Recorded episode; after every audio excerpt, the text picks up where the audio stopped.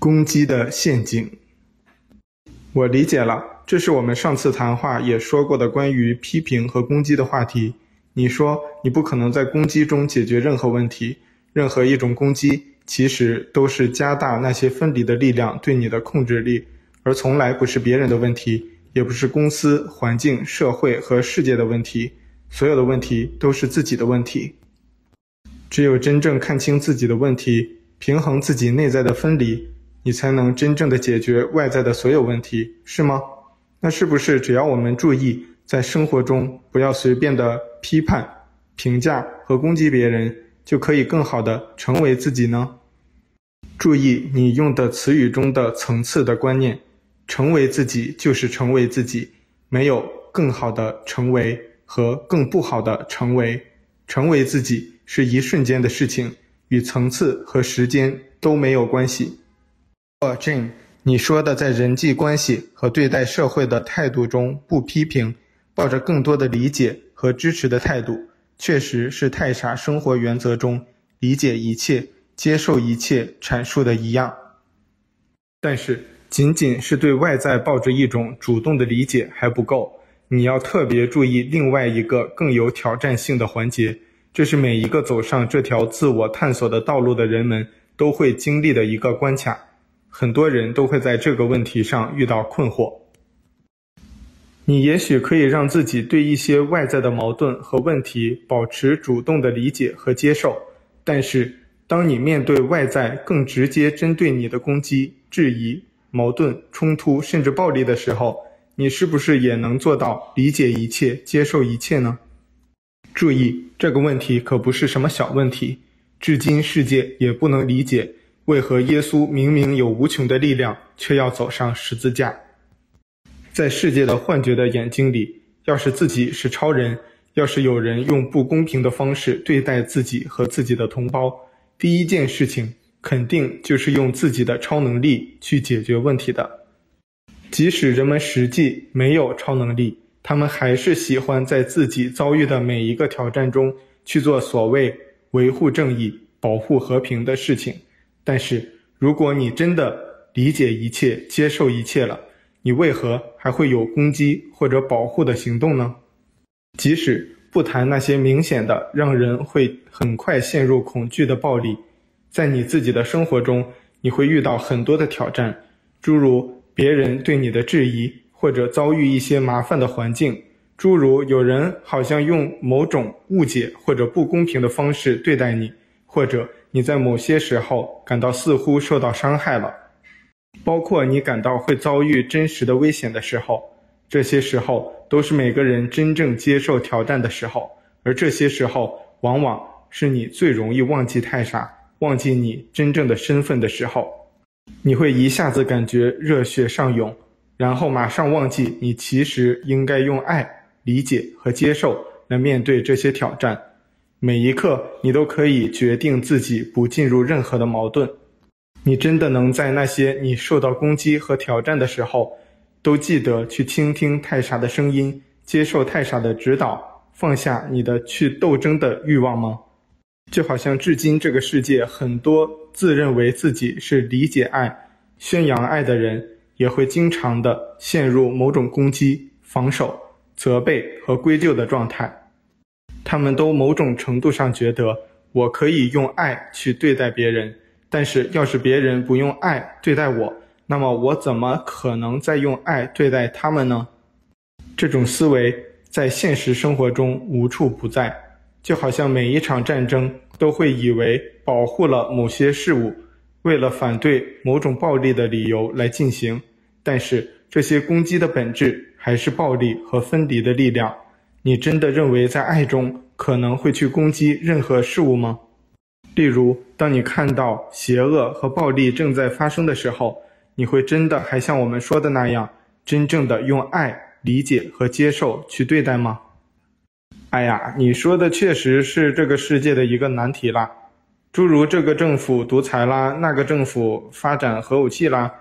还有的地方会用大屠杀的恐怖事件啦，似乎。总是有人在做一些错误的事情，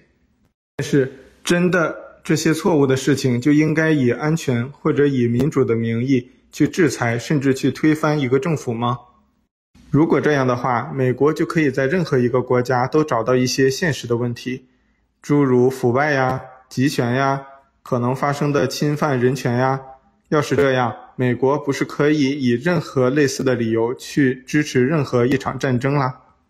可是这场辩论肯定是没有结论的了。很多人都认为暴力无论大小都是暴力，更不能再让类似叉叉叉屠杀的事情再在这个世界上演。有时候我也会感到很混乱，究竟谁是对的呢？核心的问题难道不是这个世界一直在努力区分谁是对的，谁是错的吗？电影的世界似乎总是把这个问题处理得很简单，似乎谁对谁错是一眼可见的，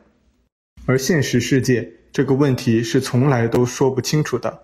但是这也正是因为说不清楚，这些思维方式才是虚幻的，没有意义的。任何的战争和任何的攻击一样，不管以什么理由，不仅仅不会解决任何问题，最终的结果都是造成更深入的分离。任何的攻击，不管是大到一场星球大战，小到你偶尔对自己的小小抱怨，无论大小，不管是什么原因，出于正义或者邪恶的目的，本质上都没有区别，它们都是陷阱。你在攻击中只会进入更深的恐惧和更激烈的矛盾。不管你是为了所谓的保护弱者、维护正义，或者是实现任何目标，事实上你都是在恐惧中。在恐惧中做的任何事情，最终都是鼓励暴力。就好像我们以前说的，美国在经历了九幺幺以后，还是始终认为是别人造成了自己的悲剧，只要把那个别人杀死了。就可以天下太平，然后又接着在世界各地以正义的名义做着各种分离的事情，然后再进入一个自己把自己打造成世界的敌人的可悲的循环。如果我们来看这个循环的本质和起点，其实只有一个，那就是恐惧。你恐惧你会失去那些你认为重要的东西，你就必然去攻击，但是那最后的结果。只是你失去的更快，而突破这个循环的唯一的途径，就是在任何情况下放下你的对错分离判断，放下你的攻击的冲动。如果你知道你的攻击根本解决不了任何问题，反而会让问题更加复杂，那么你为何还要去做任何攻击的事情呢？就好像你遇到一个人和你吵架，你要是跟他对吵，非要说清楚谁对谁错。只会让问题越来越复杂。但是，如果你根本没兴趣去吵什么，知道那个人不管说什么，其实都是没意义的，那个吵架的人自然会觉得没有意义，问题自然会解决。所有的攻击的问题，无论大小，本质都是一样的。当你面对别人的攻击的时候，你应该看不到攻击，你看到的只是一个在幻觉中的人。做着根本没有意义的事情，你不会因为别人的攻击受到任何的伤害，更不可能用反击来保护自己。如果你因为别人做没有意义的事情，于是你也做没有意义的事情去反击，那么你和那个攻击你的人都一同进入了一个幻觉的世界，你们都只会在其中受到你们自己幻觉的伤害。只有当你看到真相了，并也选择真相的时候，你才能真正的走在解决问题的道路上，只有这样的思维，才能根本的解决问题，走出你的分离，放下你的判断，不要去攻击或者选择，你自然会解决问题，并获得真正的内在的平安。可是，要是我看到明显不公平或者暴力的事情在发生，难道我也无动于衷吗？你不会无动于衷，你只看到爱，看到真实。一切都是爱，这是万物关系的本质。即使是你说的暴力、不公平，那些都只是你在分离中的幻觉罢了。当你进入分离，你就必然会经历恐惧，你也会因此产生攻击的冲动。但是这些冲动的本质还是分离而已。如果你会担心你自己、你的朋友和亲人受到伤害，那只是你大脑病毒在给你设下一个陷阱，让你不断地去斗争、去追逐而已。没有任何人可能伤害任何人，每个人都是自己创造了自己的每一刻的经历，即使是暴力，即使所谓的悲剧，也都是一样。这是所有正在发生的事实的本质。记住，在真相的世界里。不会有任何人受到任何伤害，唯一可能伤害他们的，只是他们自己的幻觉。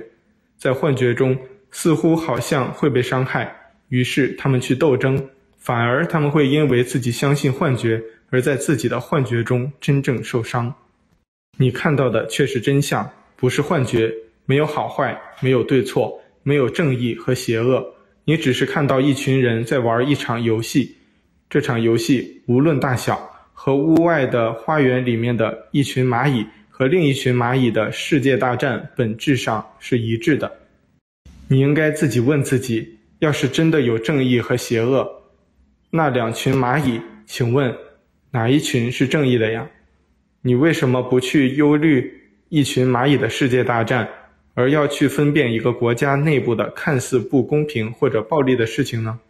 相信了恐惧。你事实上就会进入一个无止境的循环，你也开始相信暴力真的存在，别人真的能给你伤害，别人真的能决定你的命运，你也开始相信你的攻击也许会有效。你在相信这一切的同时，就会落入你大脑那个永远说不清道不明的陷阱中。解决的问题仍旧只有一个：走出分离，放下选择和判断，选择。合一和爱的真相，这是你走向内在的平安和解决问题的根本途径。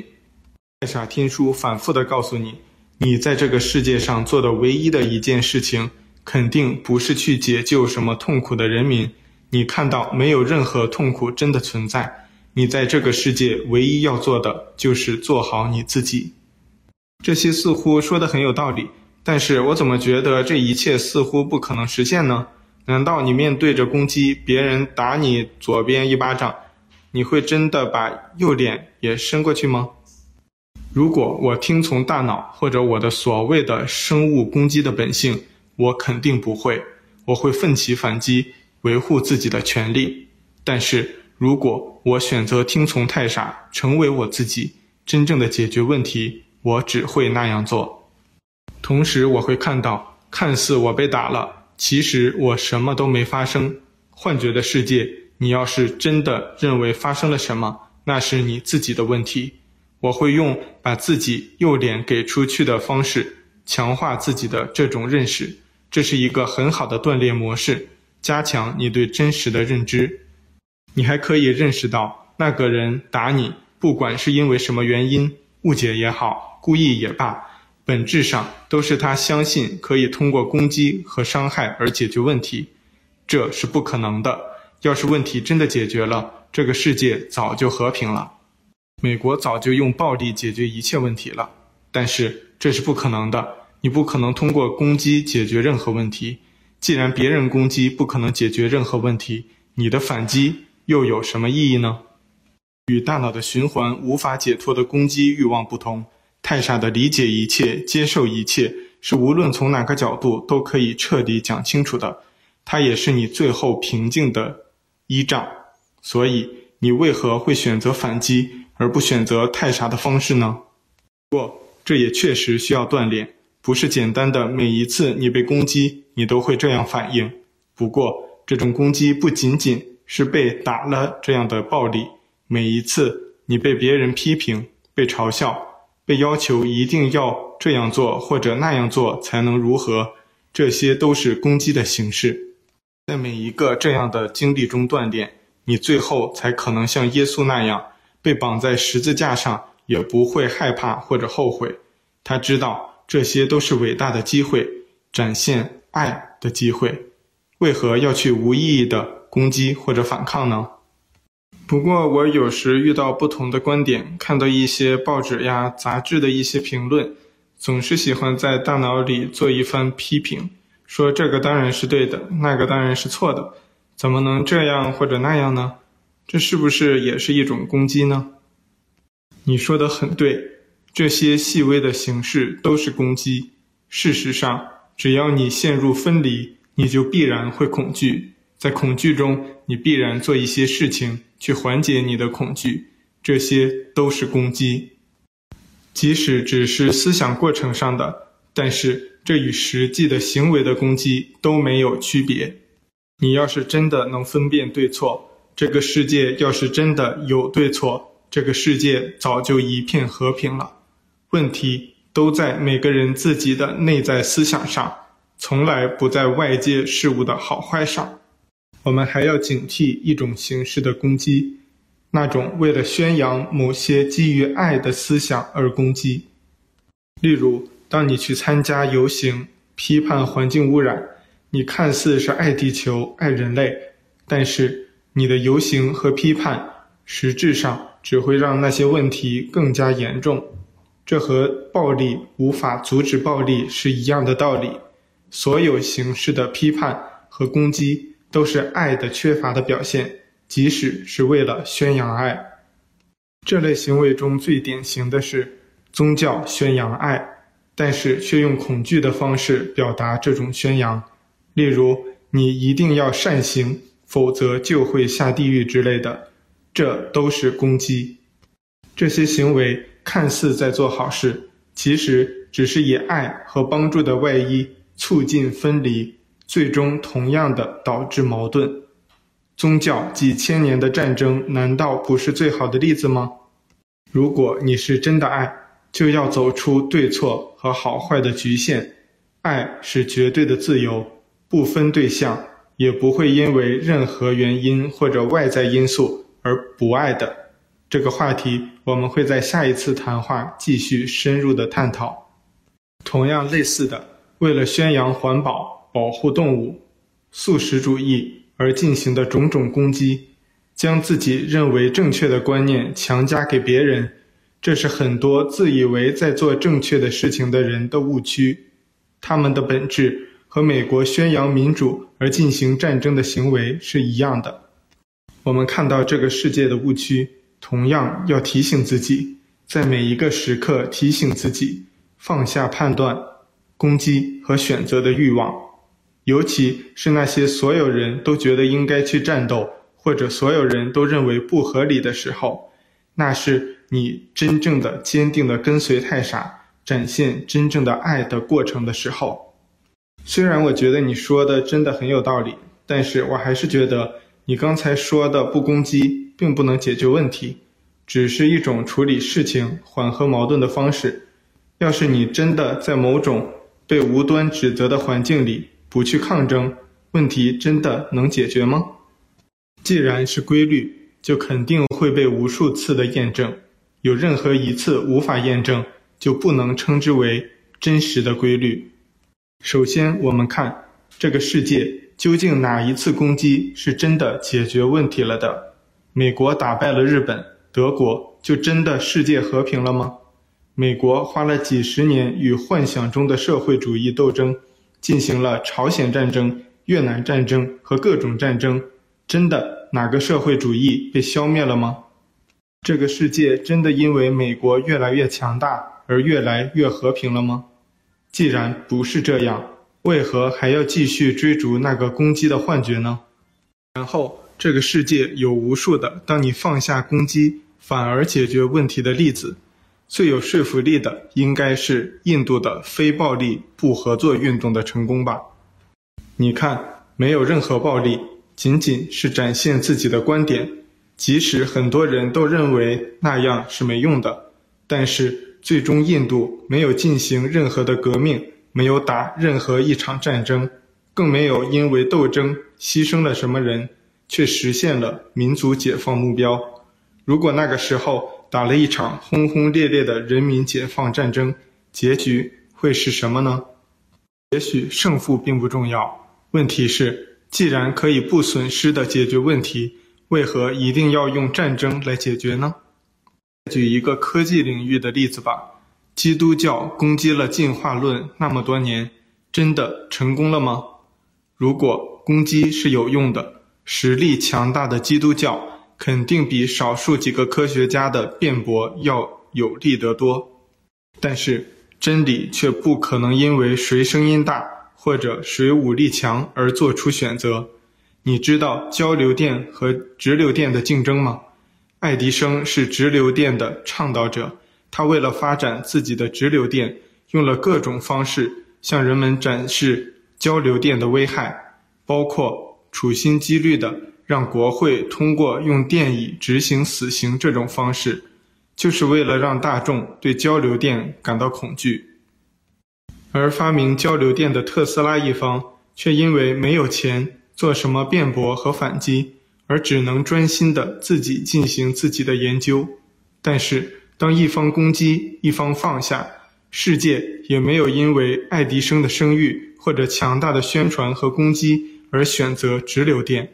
世界虽然经历了一些小小的疑虑，最后还是毫不犹豫的全部选择交流电。直到现在，我们生活中几乎所有的电力都是交流电系统了，尽管。有触电的危险，这并不能阻碍真实的进步的发展。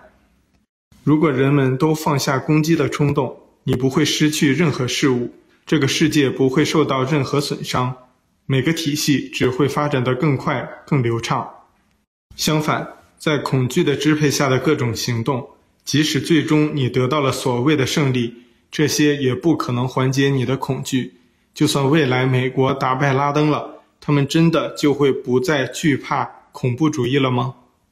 而恰恰是因为恐惧是这个世界弥漫着的主要情绪，这个世界也一直在恐惧的支配下举步维艰。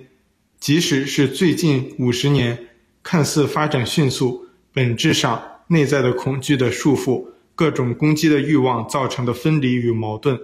一直都在将这个世界推向最终毁灭的结局。有这么严重吗？我觉得攻击呀、恐惧呀，这只是部分领域和社会的情况吧。是真的严重到会阻碍到人类发展的地步吗？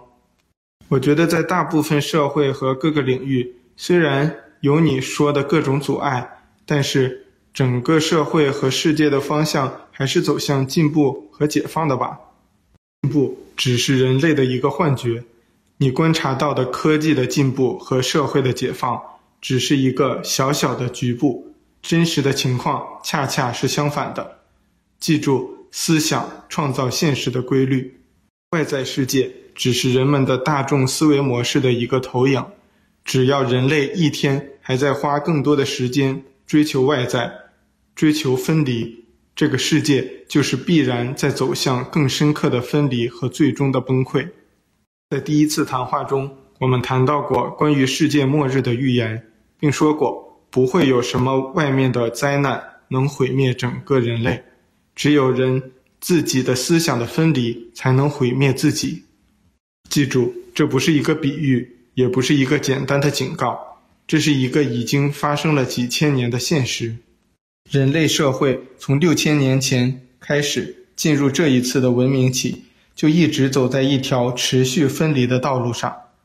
而最近一百年。由于科技的高速进步，人类对外在的追逐和各种分离的追逐也在急剧的白热化。大众思维体系中分离力量造成的破坏性也在更快速的恶化。记住我们上一次谈话反复探讨的思想创造一切的规律，大众分离的思想同样在制造外在世界的一切矛盾、冲突、战争和灾难。如果你理性的从数据统计分析最近一百年的人类灾难的频率，可不是比上一个一百年增加了一点点吧？也不是用随机波动能解释的吧？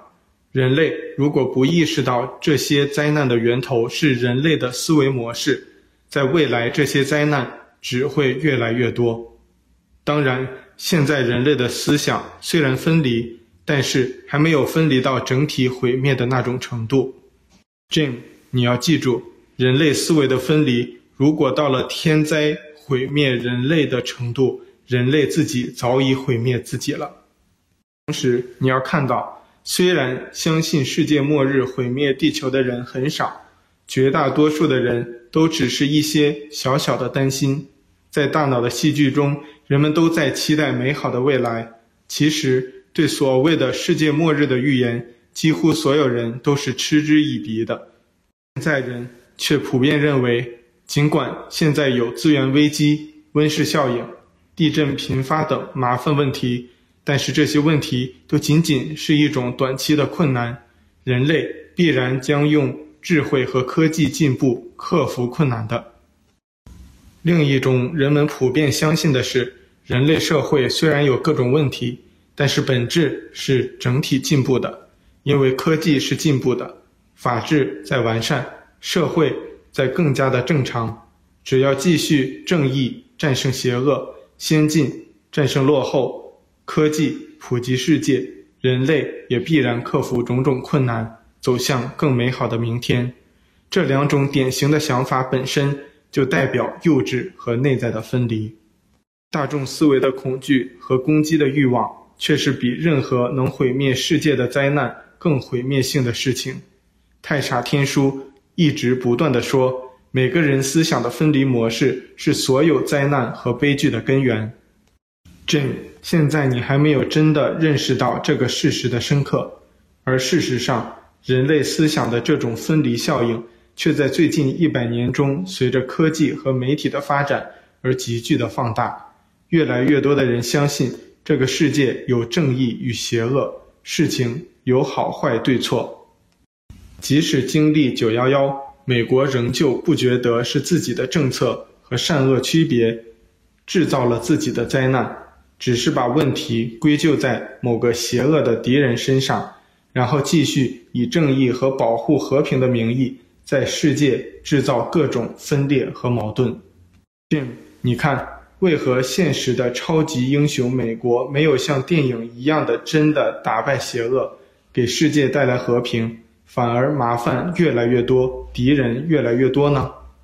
区别善恶，追求好坏，基于这些分离观念的任何的攻击，这些追求分离的道路，只会引起矛盾和崩溃。这是和任何物理原则一样真实的原理，只是大脑太喜爱分离了，所以尽管世界受尽苦难，人类还是不肯放下分离的道路和攻击的欲望，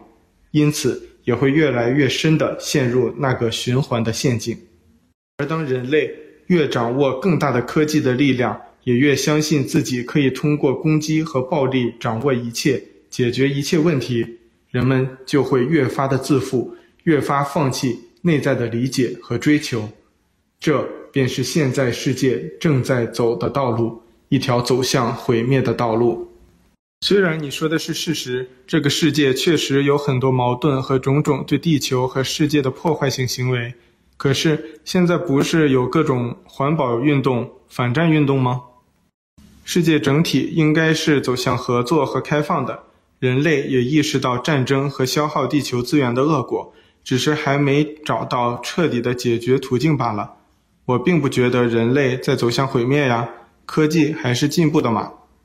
这不仅仅只是消耗资源、毒害地球的问题，人类的思想是对自己最大的毒害和毁灭。随着人类所谓的科技的进步，如果在思想意识上没有相应的进展，外在的现实只是内在整体思维的反馈，即使二零一二世界没事，二零三二呢？二零八二？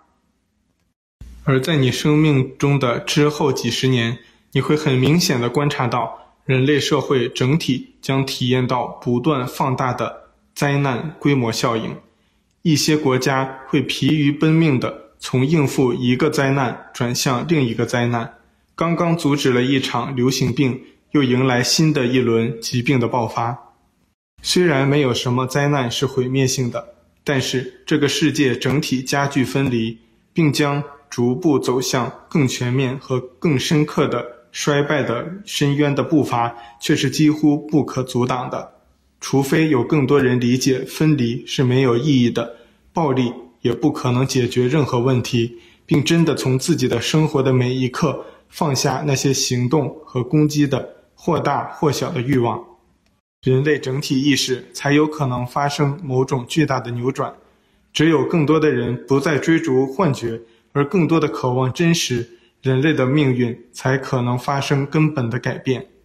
当然，这种更多不是要所谓的大部分，只要这个世界有超过百分之一的人能真正走上太傻的第一步，世界走向毁灭的命运就可以扭转。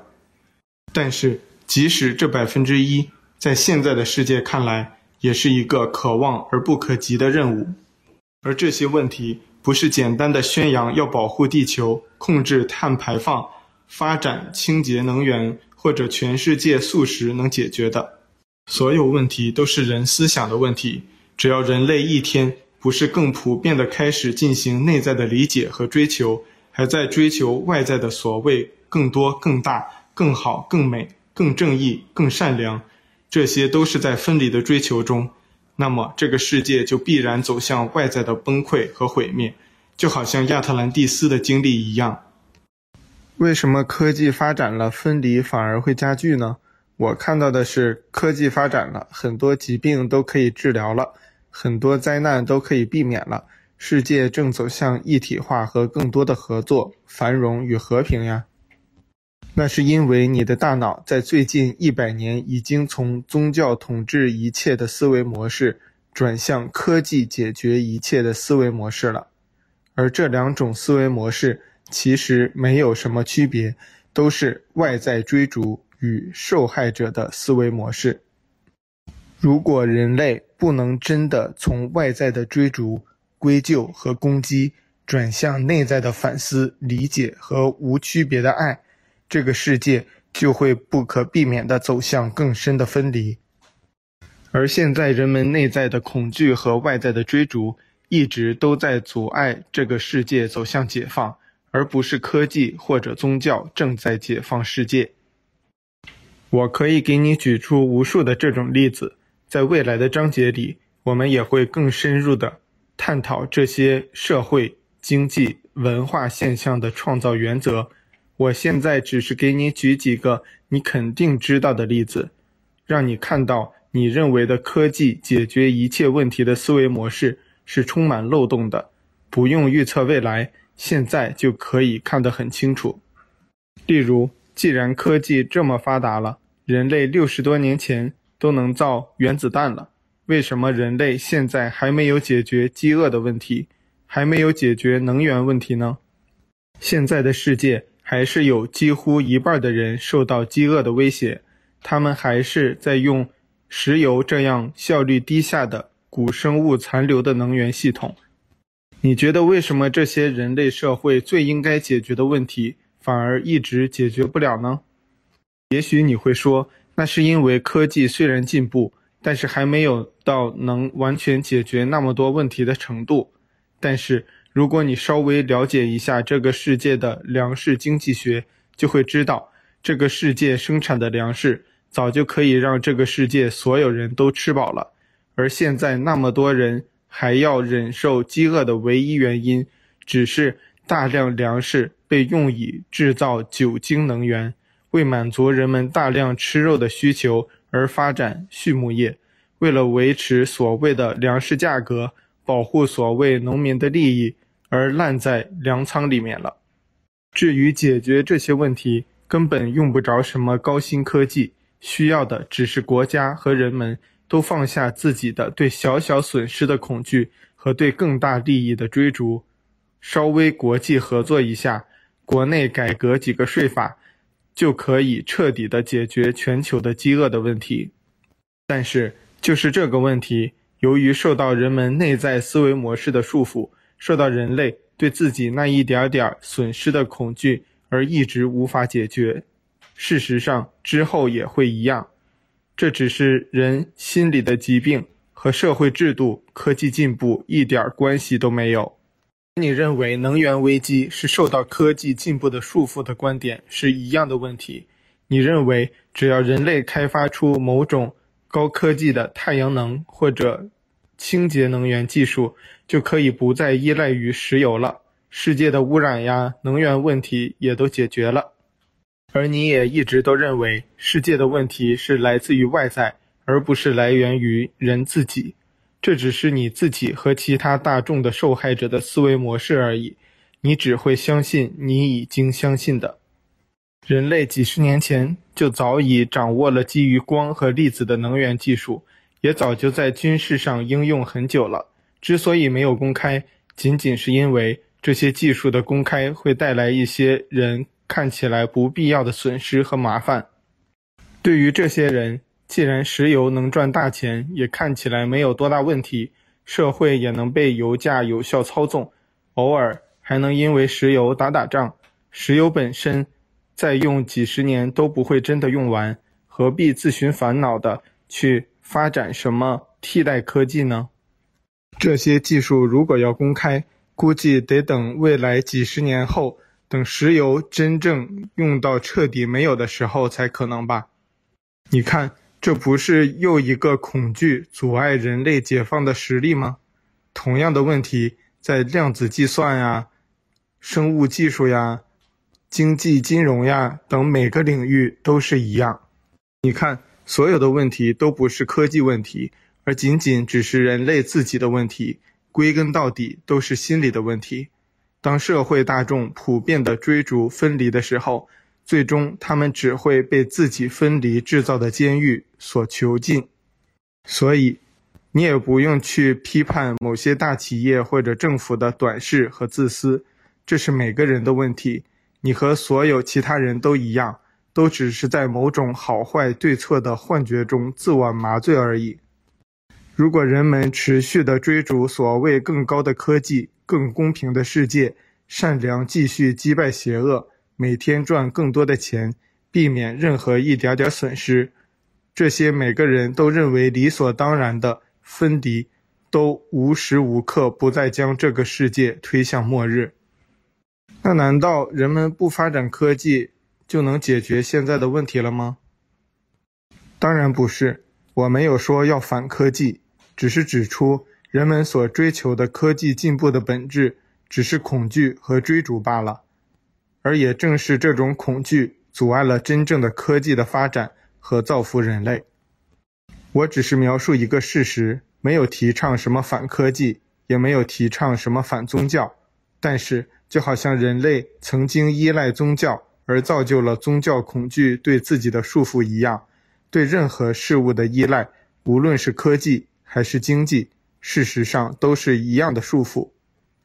人类如果不整体改变自己的思维模式，这些问题即使再过一百年，不再受限于石油、粮食了，人类还是会从一种恐惧走向另外一种恐惧。世界的战争不会越来越少，只是不大可能会再出现那种世界规模的世界大战罢了。而小的冲突、各式各样的矛盾和危机只会源源不断。你只要每天打开新闻，肯定都会看到。没有一天会漏掉，分离、恐惧和攻击在这个世界无所不在。无论是你的生活、你的爱情、你的友谊、你的工作、你的社区、你的国家、你的世界，或者你自己，你只要稍微睁开眼睛，就会看得一清二楚。这本来就是这个世界的运转模式。崩溃和痛苦，这是分离和恐惧的世界的必然结局。但是，人们却宁愿为了一些短暂安宁，却宁愿去选择那些会造成更大麻烦的攻击的反应模式，就好像你面对别人的质疑会不由自主地去反击的时候，或者在渴望和期待中开始追逐外在的快乐的时候，无论是追逐更多汽车、更多财富、更多权力、更多资本，还是追逐更多的美丽、更多的健康。这些本质都是一样，一场短浅的快感的游戏，最终的结果却是无穷无尽的追逐和最终的崩溃和痛苦。好吧，你看起来说的很有道理，但是我接受起来估计要花点时间。我们不谈世界范围的斗争和矛盾了吧？似乎那是一个永远说不清楚的领域。